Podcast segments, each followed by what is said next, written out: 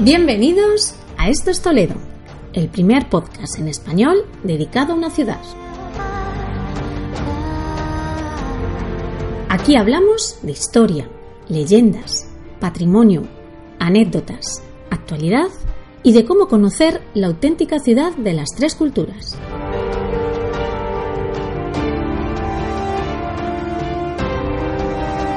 Ponte cómodo.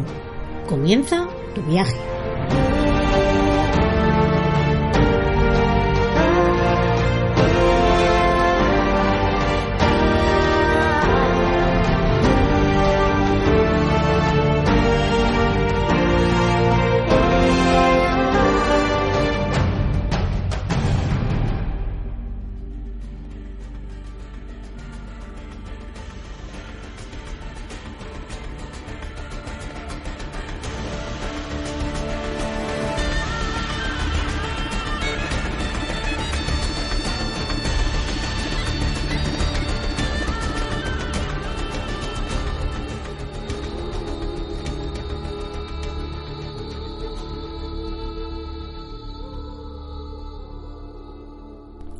Siguiendo el transcurrir del Tajo, a través de la península, y cuando éste alcanza las grandes llanuras de la meseta central, un promontorio rocoso surge imponente en su camino.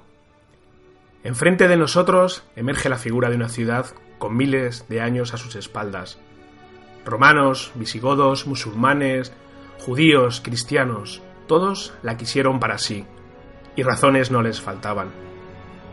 Aquí han sucedido batallas, han establecido su corte reyes y reinas, se han construido catedrales, monasterios, conventos, alcáceres y cuevas que oradan la ciudad en el subsuelo.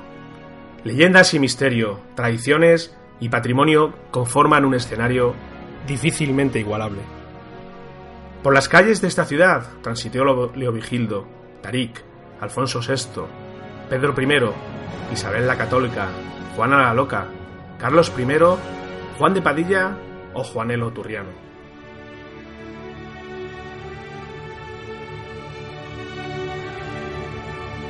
Bienvenidos a Esto es Toledo, un podcast en el que hablamos de la ciudad milenaria, de la ciudad de las tres culturas. Yo soy Fran Fernández y en esta aventura que comenzamos hoy con este episodio me acompaña mi amigo Alberto López. Muy buenas Alberto, ¿qué tal estamos? Hola Fran, pues muy bien, aquí estamos, preparados ya para esta aventura. Bueno, menuda historia que nos hemos metido, y nunca mejor dicho. Vamos a, bueno, a comentaros un poco de qué trata este podcast, cuáles son nuestras intenciones principales. Y bueno, simplemente a título informativo, comentaros que en este podcast vamos a relatar pues los aspectos más importantes de la ciudad, vamos a hablar de historia, vamos a hablar de patrimonio, vamos a hablar de anécdotas, de leyendas, de, en fin, un, un gran número de elementos que, conforman esta fantástica ciudad con más de 3.000 años de historia. Yo soy toledano, soy un enamorado de mi, de mi ciudad, y me apasiona perderme por sus callejuelas, eh, mm, escuchar historias, leyendas. Y bueno, tengo que decir que aunque aquí llevo bastantes décadas viviendo, no es el día en el que no aprendo algo nuevo sobre este espacio tan pequeño de, terreno en el que suceden y han sucedido tantas, tantas cosas.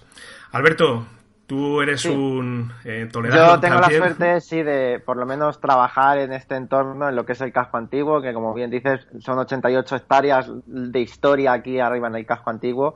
Y siempre es un placer pues acercar a la gente las leyendas, el patrimonio que esconde la, la ciudad, los misterios. O sea, Toledo da para muchas ramas y que poco a poco pues la gente y, todos los días prácticamente vienen a intentar descubrir tanto por el día como por, por la noche. Así que es una suerte pues el poder trabajar como lo hago en rutas de Toledo y enseñar cada día este patrimonio a los que vienen a visitarnos. Sí Alberto tenemos que decirlo es guía oficial de turismo de, en Toledo, está trabajando para la empresa Rutas de Toledo y bueno, es un perfecto conocedor de, de todos estos elementos y todas las historias que, que, se, que se han sucedido aquí en esta ciudad. En este primer episodio hemos pensado en hacer un repaso general a la historia de nuestra ciudad, que abarca, como os he comentado antes, cerca de 3.000 años. Aquí, bueno, hoy pretendemos eh, hacer un repaso muy somero, evidentemente, como no me comentabas. Sí, porque da para mucho, da para mucho el tema. Me comentabas cuando estábamos preparando el episodio que, que, bueno, claro, hablar de toda la historia de Toledo en un episodio de podcast que rondará los 40 minutos, media hora, pues es prácticamente imposible, porque es un año completo de, de la carrera de, de humanidades. Entonces, bueno, vamos a hacer un repaso somero, de saber un poco, pues bueno, qué es lo que ha sucedido aquí.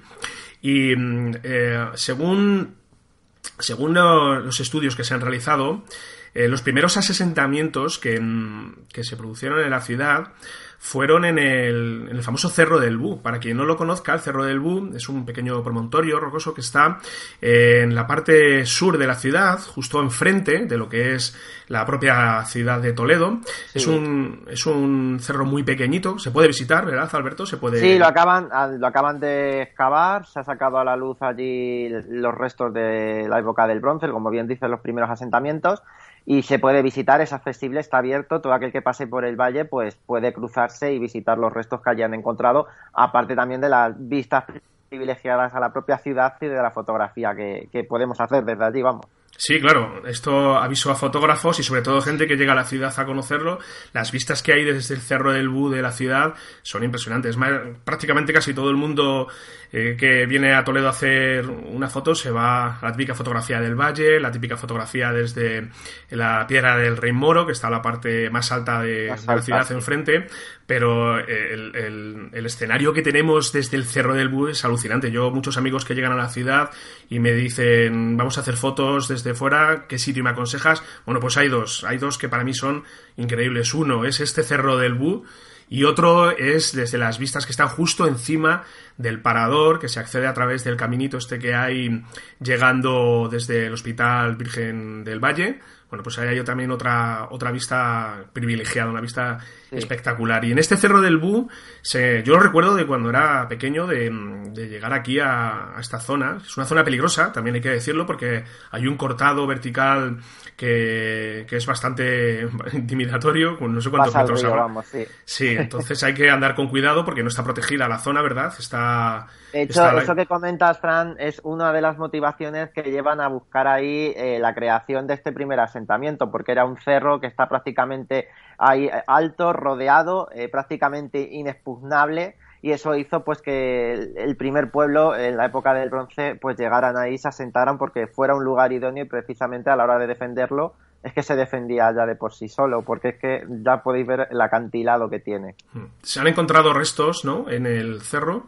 Sí, de, de la edad del bronce, uh -huh. se ha excavado por parte de, del consorcio, pero podemos decir que incluso el origen de, de Toledo ya hay hasta un origen mitológico, porque por ejemplo en, el, en lo que escribe Alfonso X el Sabio, Historia de España, ahí se dice pues que un tal rey Rocas vino a estas tierras y vio aquí un lugar idóneo donde fundar la, ciudad, pero se encontró con el problema que en una de las cuevas, que ya hablaremos de estas cuevas que dan la ciudad, pues se encontró con un dragón y cuentan que logró pues volverle dócil y prácticamente se hizo amigo suyo y el dragón incluso cazaba para este rey y logró fundar la propia, la propia ciudad de Toledo. O sea que no solo encontramos un origen histórico, digamos así, de la ciudad, sino que también encontramos un origen mítico de la propia ciudad de, de Toledo. Luego hablaremos también de Hércules, que también sí. aparece por aquí. Apasionante. O sea, pues a mí personalmente estas leyendas eh, mitológicas me, me, apasionan y me evocan.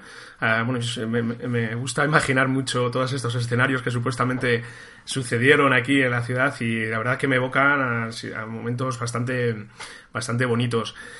A partir sí. de, de, esta, de estos primeros asentamientos, pues bueno, la, la, ciudad poco a poco va poblándose y bueno, quizá la referencia más inmediata que encontramos es cuando eh, el Imperio Romano llega a la ciudad de Toledo, que si no me equivoco, data, eh, corrígeme si, mis datos no son correctos, se produce en el 192 antes de Cristo, ¿verdad, Alberto? Efectivamente, provoca pues que se empieza a poblar eh, en época romana lo que es hoy el casco antiguo de, Toledo. Yo siempre os digo que lo más antiguo que tenemos dentro de la muralla romano fueron los primeros pobladores en cruzar el río pero fuera tenemos los restos de la, de la época del bronce en el Cerro del Bú. Bueno, pues los romanos llegan aquí al casco antiguo, a la ciudad, se establecen en una de las zonas más elevadas, que es el Alcázar de, lo que es hoy el Alcázar de Toledo. Ahí ellos colocaron su castrum porque permitía tener controlado todo lo que es desde ese castro la zona de la ciudad, pero también las tierras aledañas, lo que hay entre Madrid y Toledo, todo lo que se conoce como la Sagra, diríamos a día de hoy, y que por eso siempre os cuento como curiosidad que la puerta bisagra, que viene del árabe, vive puerta, Sagra es toda esa tierra que hay entre Madrid y Toledo, tierra que siempre pues ha intentado tener controlada. ¿Qué ocurre? Pues que al tener en un 70% la ciudad rodeada de río, que le ha servido prácticamente a la ciudad como una muralla natural, pues lo único que se tuvo que reforzar fue la zona norte, donde tenemos la puerta bisagra. Esa fue la zona que se tuvo que poner más muralla y que se tuvo que proteger más y que no solo los romanos, sino todas las culturas de las que hablaremos después, pues su objetivo ha sido defender ese punto débil, entre comillas, que sería la zona de muralla. Sí, además se han encontrado bastantes restos. Últimamente, hace unos, hace un par de meses, se encontró una escultura en, la zona de la Plaza Amador de los Ríos. Corrígeme, Alberto, si, si me equivoco. Sí, hay que tener, sí, justamente ahí es que hay que tener en cuenta que ahí cerquita tendríamos las termas romanas. Yo lo digo siempre que sería como el centro del antiguo Toletum. Bajando hacia abajo tendremos la catedral. La catedral no solo ha sido catedral, ya veremos que ha sido mezquita, ha sido templo visigodo, ha sido templo romano y se piensa que justamente enfrente lo que es hoy la plaza del ayuntamiento y estuvo el foro. Entonces estaríamos en el centro. El hecho de que el circo romano lo encontremos hoy extramuros quizás sea por esa búsqueda de un lugar amplio para edificar ese gran edificio, como es un circo romano que requería cierto espacio y que ese es el problema que tenemos en el casco antiguo, que espacio no es que tuviéramos mucho y que a lo largo de la historia pues siempre nos hemos tenido que amoldar a lo que es la, la orografía del terreno, el peñón rocoso en el que estamos. Sí, el circo romano que se construyó por aquellos tiempos eh, bueno, según he leído y he consultado, era uno de los más grandes circos romanos que, tenía todo el imperio. Corrígeme si, me equivoco. Sí, es uno de los más grandes, los más importantes. Eh, el problema, bueno, se decía que tiene unas dimensiones de unos 422 metros por unos 122 metros de ancho, o sea que el circo era bastante grande. El problema es que a día de hoy pues se conserva muy poquito porque entre otras cosas en los siglos medievales se llevó a cabo una política de reutilización de, restos y muchas de las piedras del circo pues se pueden encontrar perfectamente en algún edificio de, la ciudad o en la propia muralla.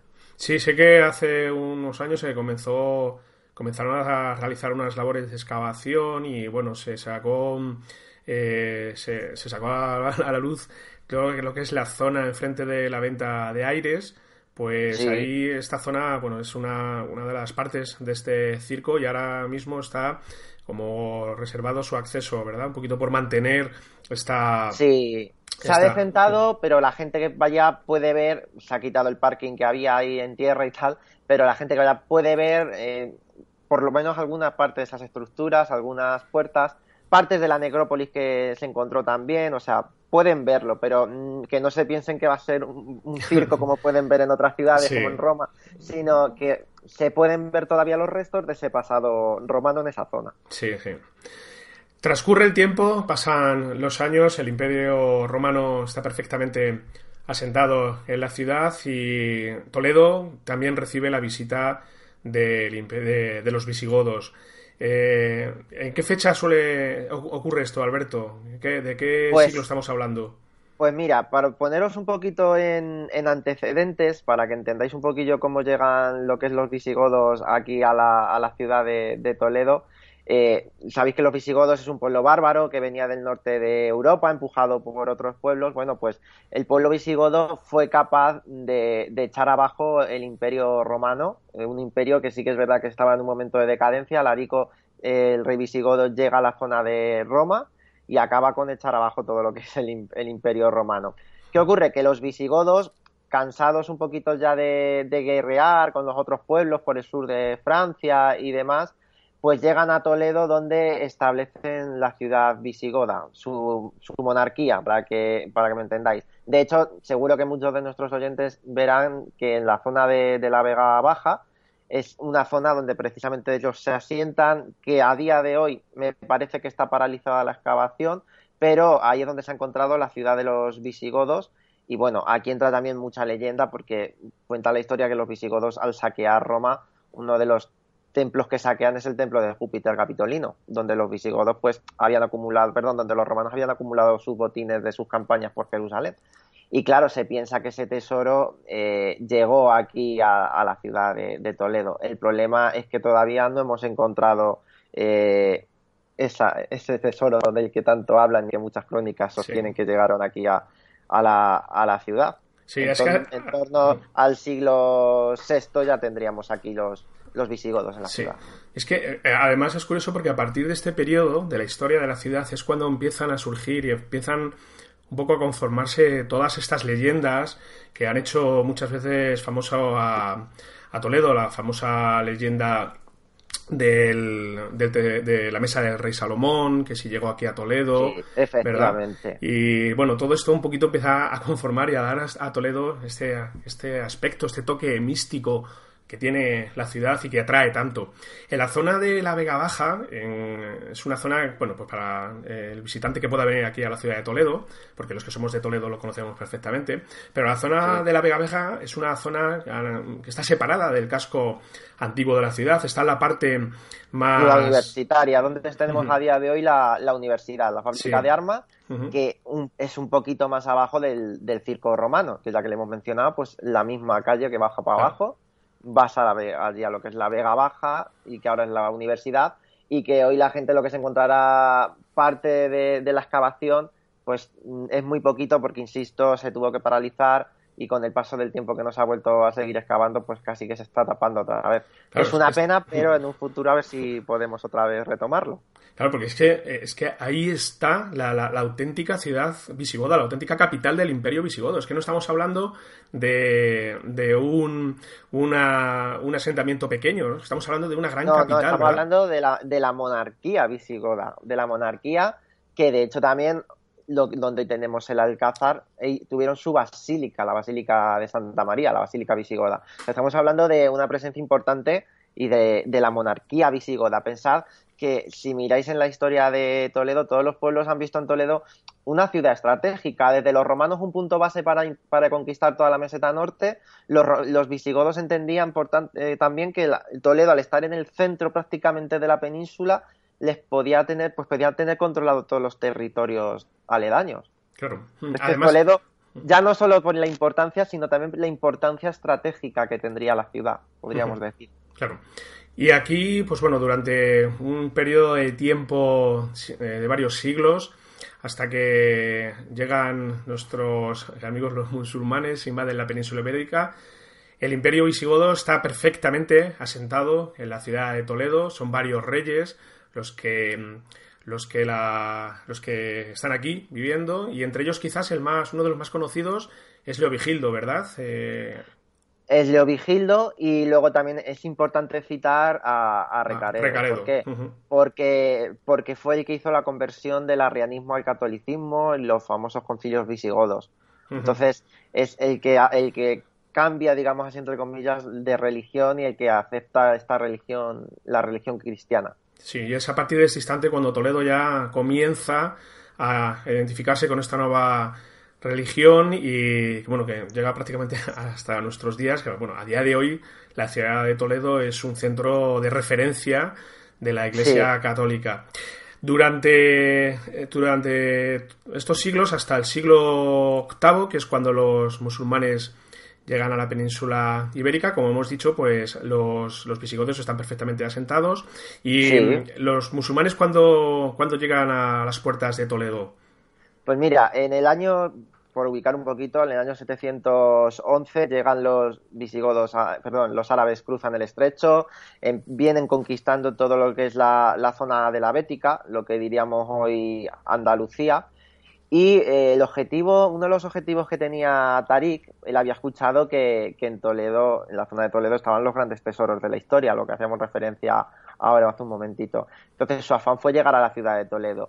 Y efectivamente, don Rodrigo, eh, el último rey visigodo, pues fue derrotado en la, en la batalla de, Guadalete, que seguro que a muchos les suena esta historia. Histórica. Eh, a manos, a manos efectivamente, a manos de, de Tarik. Sí, fue un punto de inflexión, ¿verdad? Fue un punto de inflexión total en, en, la caída del imperio visigodo, de, de lo que es la presencia visigoda en España, porque a partir de ese momento es cuando ya definitivamente eh, las, los ejércitos musulmanes comienzan a, a, invadir poco a poco la, la, península hasta que llegan a Toledo. Sí, te Efectivamente de ahí, y ahí encima es donde enlazamos ya con esta famosa leyenda de las cuevas de Hércules, donde precisamente lo que viene a explicar esta leyenda, que ahora si quieres la resumimos un poquito, es la llegada de los árabes a, la península.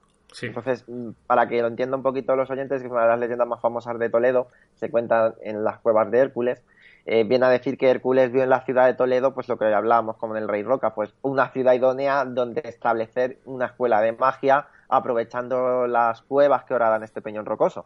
El problema ahí por circunstancias es que al cabo del tiempo, os lo estoy resumiendo mucho para no aburrirnos, Hércules tiene que irse y deja dicho que nadie puede bajar a sus cuevas porque si no una gran maldición caería sobre estos reinos. Bueno, pues todos los reyes que fueron pasando tenían miedo a entrar ahí porque tenían miedo que se cumpliera lo que Hércules había dicho. Entonces dice la historia que llegamos al último rey visigodo, don Rodrigo, que tenía el apodo del usurpador, o sea, cómo no iba a querer entrar ahí a ver qué es lo que se cocía, que rompió todos esos candados que cerraban esas puertas y que dio el nombre al palacio de, de los cerrojos, de tal cantidad de candados que los reyes por miedo colocaron. Y al llegar a una pequeña sala vio que había un pequeño cofre, abrió ese cofre y cuenta la leyenda que era un pergamino donde había unos personajes que él no conocía, eran de tez morena, pero lo que le llamó la atención era la espada que tenían en forma de media luna, no era una espada cristiana. Y debajo una inscripción que venía a advertir y a decir que maldito tú, oh rey, que por haber entrado a este lugar, los aquí dibujados conquistarán tu reino para siempre. Efectivamente, eso coincide con el año 711. Tarik cruza el estrecho y efectivamente don Rodrigo fue derrotado en la batalla de Guadalete. Vendría a ser esta leyenda una explicación de cómo los árabes llegan a estas tierras. Estoy imaginando la cara que pondría el rey cuando vio esta descripción y este, este texto que... Y, los toledanos por decirle que no se metiera ahí. efectivamente. Es curioso porque todo lo que tiene que ver con, la, con las cuevas de Hércules, ahí, pues bueno, hay una, eh, una idea popular que, bueno, que se, se está identificada pues en las cuevas que están en el en, la parte más central del casco histórico, ¿vale? En el callejón de San Ginés, creo recordar, ¿verdad, Alberto?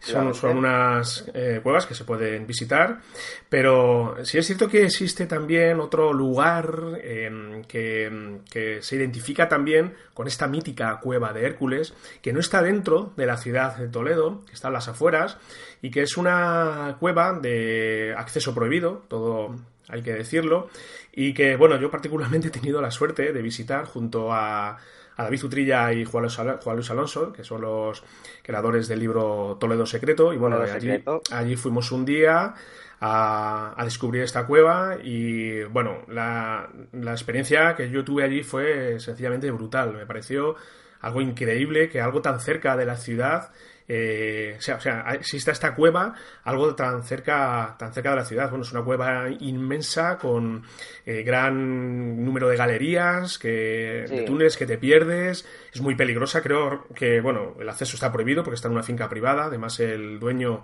tiene prohibido el acceso. Si te ve allí, te echa o te denuncia. Pero nosotros, bueno, ese, esto estamos, estoy hablando ya del año 2012, hace ya bastante, bastantes años. Sí, es pues, importante lo que dices, es que mm. se gesta todo lo que es una leyenda acerca de las cuevas de Hércules, pero como siempre decimos nosotros, por cuevas de Hércules se conoce a todo el entramado laberíntico y subterráneo que encontramos en la ciudad de Toledo. Sí que es verdad que ahora la gente va a identificar que hay un lugar, el Callejón de San Ginés, que se conoce como cuevas de Hércules, pero que entrando un poco más en la historia de ese lugar, no deja de ser una cisterna romana ya que hemos hablado de los romanos, de abastecimiento de, agua, que esto daría, ya hablaremos en otro episodio de cómo el agua llega a Toledo, que lo pasamos un poco mal hasta que hemos tenido agua, pero es una cisterna de, agua romana. Lo que pasa que sí que la gente puede ver uno de los mejores ejemplos así de subterráneos abiertos al público, para que entiendan cómo Toledo por debajo está horadado.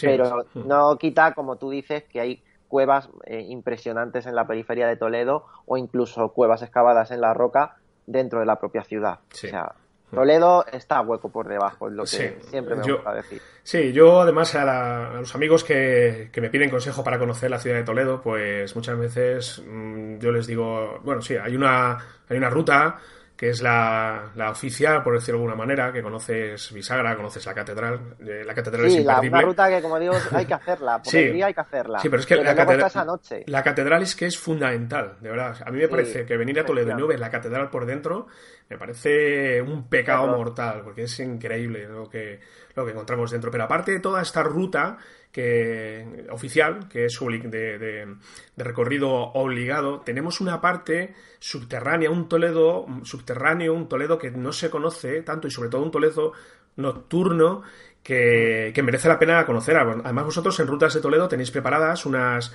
unas rutas en las que mm, visitáis estos espacios y bueno, yo he tenido la ocasión de estar con vosotros y he descubierto, bueno, yo llevo toda la vida viviendo aquí en Toledo, todo, desde, vamos, nací aquí y como decía al principio del episodio, no hay día o semana en el que descubra algo que, que me deja realmente alucinado. Y esta, esta visita de estas cuevas, pues fue uno de esos momentos que dije, wow, pero es que es que es alucinante lo que tenemos aquí, ¿verdad?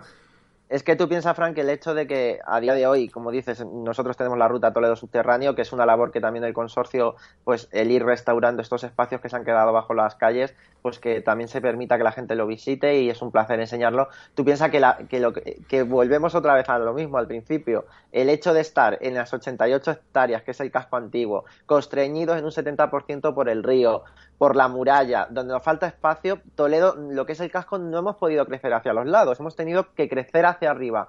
Al ir creciendo hacia arriba, con el paso de los siglos, hemos ido reaprovechando estructuras y así pasa que ahora vamos a un sitio, abrimos una puerta, bajamos una rampa y estamos visitando un baño árabe, cuya casa moderna ahora la tenemos encima y lo está tapando. Pero es como digo yo, Toledo es una tarta, que con el paso de las diferentes culturas hemos ido edificando unos encima de otros, la ciudad ha crecido y ahora se ha permitido pues el tener esos espacios bajo las calles y poco a poco el irlo recuperando. Durante la estancia de los musulmanes en la ciudad de Toledo, comienzan también a, vivir en este espacio tan corto de, terreno, comienzan a, vivir también eh, lo, que son, lo que son los cristianos y el pueblo judío. Se, se entiende que Toledo es un ejemplo de, convivencia entre las tres culturas. Pero yo siempre recuerdo una frase que nuestro buen amigo en común, Luis Rodríguez Bausá, nos eh, dice que realmente aquí en Toledo, cuando estas tres culturas eh, coincidieron en este pequeño espacio de tiempo, realmente esto no era tan maravilloso. Hablamos de, de convivencia, pero realmente Luis eh, emplea un término que es de cohabitar. Es decir, sí, porque no, tenía, no tenían más remedio que compartir este terreno, pero al final esto no era tan bonito como se, se, se transmite. Yo siempre os digo que cuando la gente me lo pregunta, las convivencias, porque es verdad que yo gasto la broma, entre comillas, de decir, vosotros cuando buscáis el hotel a la hora de venir a Toledo, lo primero que veréis es que venís a la ciudad de las tres culturas y a la ciudad de la convivencia. Y es algo que hay que aclarar. Sí, tres culturas hubo, judíos, árabes y cristianos. Es verdad que a veces nos olvidamos de otras culturas que tuvo Toledo más minoritarias, como eran los mozárabes, como eran los mudéjares, que también estuvieron aquí en la ciudad de Toledo y que no dejaban de ser pues los mozárabes cristianos conviviendo con los árabes, conviviendo entre comillas, o los mudéjares fueron tras la reconquista cristiana los árabes que se quedaron aquí en la ciudad de, Toledo y en otras ciudades, y que por eso también tenemos su característico arte mudéjar, que también esto da para otro tema. Pero lo que vengo a deciros es que convivencia como tal, no. Yo me gusta emplear más la palabra tolerancia. Se toleraba el convivir, entre comillas. Os pongo un ejemplo. Cuando los árabes llegan a Toledo y están aquí casi cuatro siglos de dominación, hasta que en 1085 Alfonso VI reconquista estas tierras, los árabes consideraban a los cristianos gentes del libro. Es decir, Jesucristo aparece mencionado en el Corán. Entonces, a cambio de un zakat, medio convivían, es decir, mediante un cobro de un impuesto. Los judíos, pues siempre los pobres relegados a los extremos de las ciudades. En el caso de Toledo tuvieron su propia muralla y cada dos por tres pues sufrían ataques, los famosos pogroms, que dejaban prácticamente diezmada lo que es la, judería. ¿Vale? Entonces, si queréis que use la palabra convivencia, sería una convivencia tensa, pero no era una convivencia idílica, era más bien tolerancia, dependiendo del periodo histórico, se toleraba, o una cultura estaba más encabezada que la otra, se toleraba el convivir, pero se toleraba. Sí. Tolerancia es que siempre hay alguien por encima del resto. ¿Vale? Sí. sí, que luego al final es algo que también es casi un ejemplo, porque bueno, viendo toda la historia de la humanidad, lo que ha sucedido con las religiones, pues un poco es un caso especial este Toledo, de, el que, bueno, sucedían casos y, sucedían, eh, había enfrentamientos, pero dentro de, vamos a poner entre comillas, la normalidad. Muy bien. Pues Alberto, eh, si te parece, eh, vamos, a, mm, vamos a dejarlo hoy aquí en este episodio porque nos estamos extendiendo. Esto es que tiene, podemos estar hablando de Toledo horas y horas. Eh, si te parece, vamos a dejarlo aquí. Vamos a, a seguir la próxima semana con con la historia de esta ciudad. Vamos a, meternos ya de lleno con, lo que supuso la presencia ya de los reyes católicos, de la reconquista. Ya nos metemos más de lleno porque se nos está yendo un poquito el tiempo. Así que si te parece lo que vamos a hacer es hablar de, un personaje, algún personaje que tengamos referente de, de, la ciudad, que pasó por aquí. Y esta primera semana hemos escogido a Juanelo Turriano. Háblanos un poquito de Juanelo Turriano, Alberto. Bueno, por contaros un poquito sobre este personaje que la verdad tuvo mucho que ver con la ciudad de, Toledo, aunque él era italiano. Él formó parte de la corte del rey Carlos V. Sabéis que Carlos V era un gran aficionado a coleccionar relojes. Se habla que tenía multitud de relojes en su palacio y tal es el caso que necesitaba a un relojero que se lo tuviera todo en orden. Bueno, pues cuentan que se trajo a Juanelo Turriano, este relojero italiano. Curiosamente, Juanelo Turriano acabó pasando a formar parte de la corte de Felipe II, que sabéis que Felipe II, ya andaremos en esto, pero tuvo la corte aquí en Toledo. Y sabéis que, bueno, a Felipe II no le dio por coleccionar relojes, le dio por coleccionar reliquias, pero Felipe II a este pobre hombre le ponen un aprieto, porque eh, Felipe tenía su palacio en lo que soy el Alcázar. Yo os digo que ese lugar se va a convertir en punto de referencia a la hora de poner palacio, la Alcázar árabe y demás.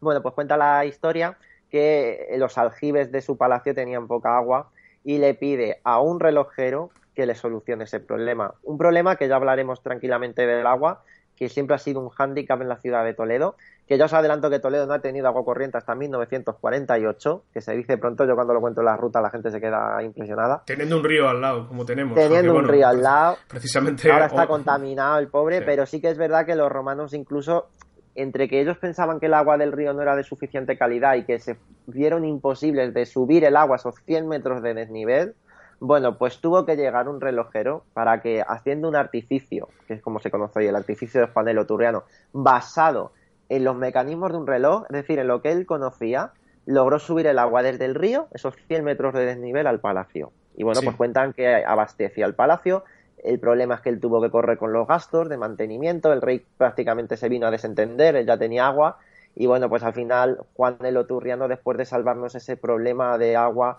cuenta la historia que mm, cayó en la pobreza al invertir todo este dinero y como él vivía en lo que soy la calle Hombre de Palo en Toledo, esta calle se llama así porque cuentan que para salir adelante hizo un muñeco de madera, le puso los mecanismos de un reloj y el muñeco se movía por esa calle pidiendo limosna a la gente con un cubito en la mano. Sí, además, eh, hablando un poquito también del artificio de Juanelo, eh, creo recordar que hace un tiempo eh, el fotógrafo tolerado, José María Moreno, hizo una, una, simulación de cómo era realmente este mm, artificio, esta, esta maquinaria tan increíble que permitía llevar a donde está el Alcácer agua desde el río. Hay un desnivel increíble.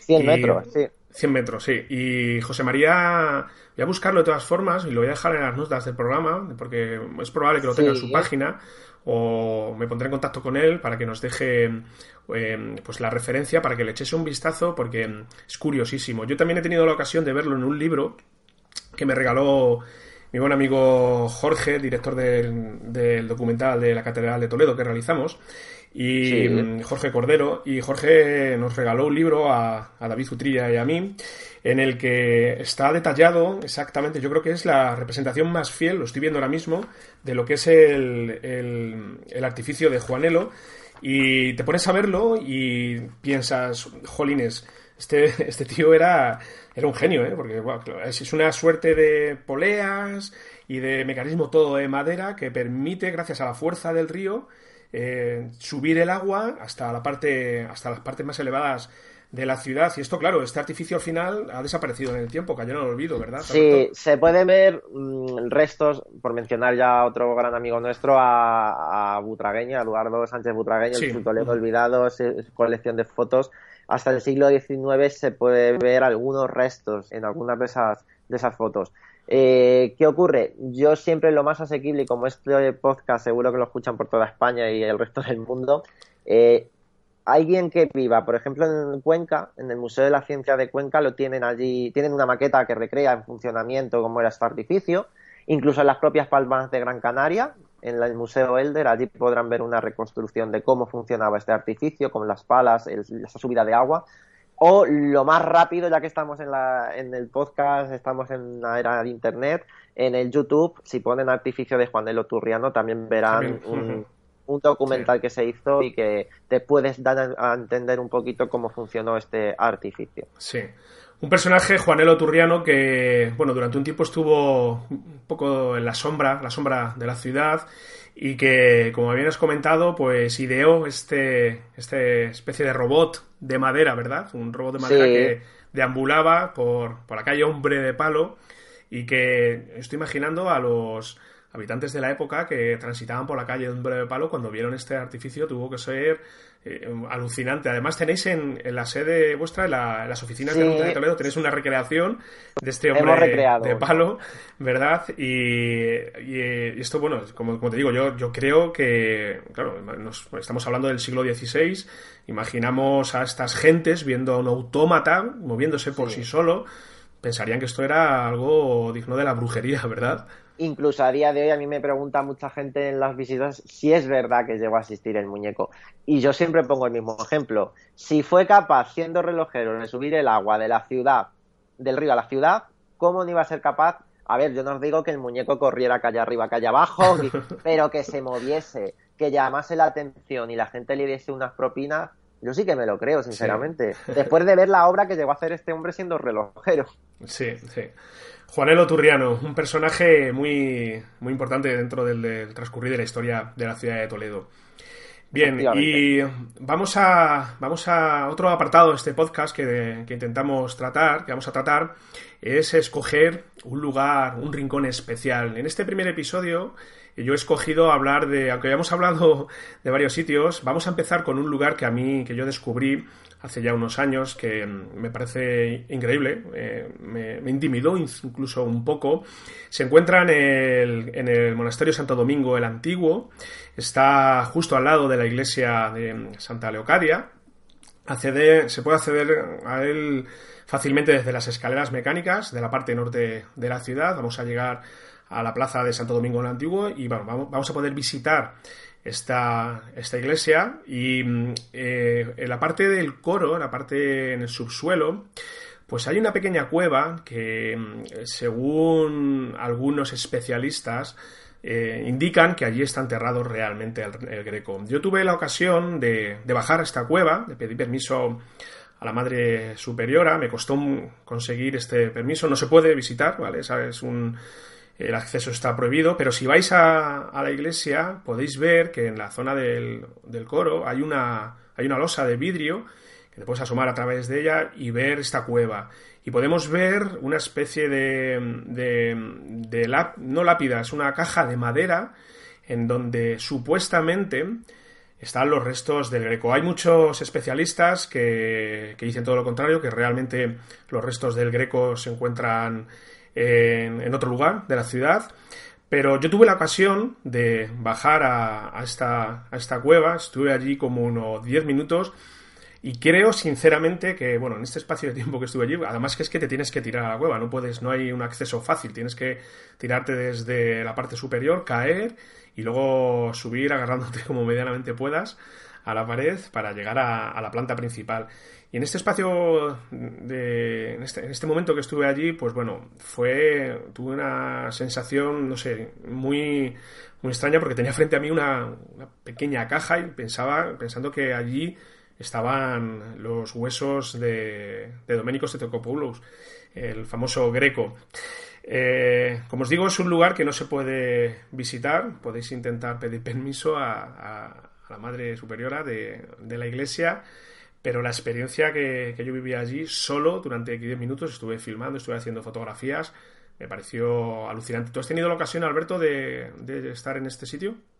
Lo conozco, pero de, bajar, eh, no he bajado, lo he visto desde arriba, eh, con la luz, como lo van a poder ver la, la gente, me gustaría poderlo ver porque la experiencia tiene que ser brutal pero recomiendo también, ya que has citado, el visitar este monasterio donde realmente el Greco fue de sus primeras pinturas en la ciudad de Toledo y pueden ver el retablo que prácticamente lo pintó entero el Greco. Sí, sí, sí. Ya hablaremos del Greco detenidamente. Sí, da para varios capítulos. Personaje fascinante de, la historia de la ciudad de Toledo.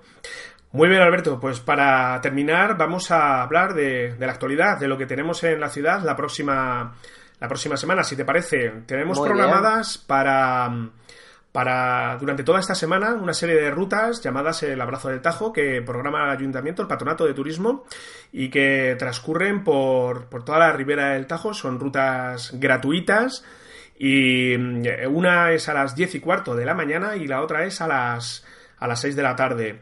Transcurrir por las riberas del Tajo también es una experiencia recomendable, aún estando, aún teniendo el estado del río que tenemos, que es prácticamente lamentable, ya... Es lamentable. Ya le dedicaremos un episodio, no será un episodio tan alegre como este que estamos hablando, pero ya le dedicaremos un episodio a nuestro amado, querido y maltratado río Tajo.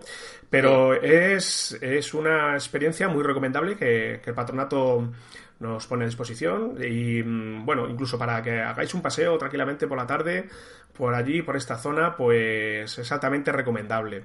También tenemos el próximo sábado, creo recordar, a las 12 del mediodía, eh, un campeonato internacional de cortadores de jamón en la plaza del ayuntamiento a las 12. Así que si queréis ir allí a catar jamón. Eso pinta bien. Eso, además, con la catedral de fondo. Y además, efectivamente, con, con, la catedral de fondo. Eh, eh, y comiendo jamón el próximo sábado, día 30, a las 12 del, mediodía. Así que bueno, si yo si puedo, me, escaparé por allí y, bueno, y a catar jamón. Muy bien, Alberto, pues eh, por hoy creo que ha sido suficiente este primer episodio de estos Toledos. Espero que si esto os ha gustado, pues si sois unos apasionados de la ciudad como somos nosotros, pues bueno, que le deis ahí un me gusta, un 5 estrellas en iTunes, que nos dejéis un comentario si queréis.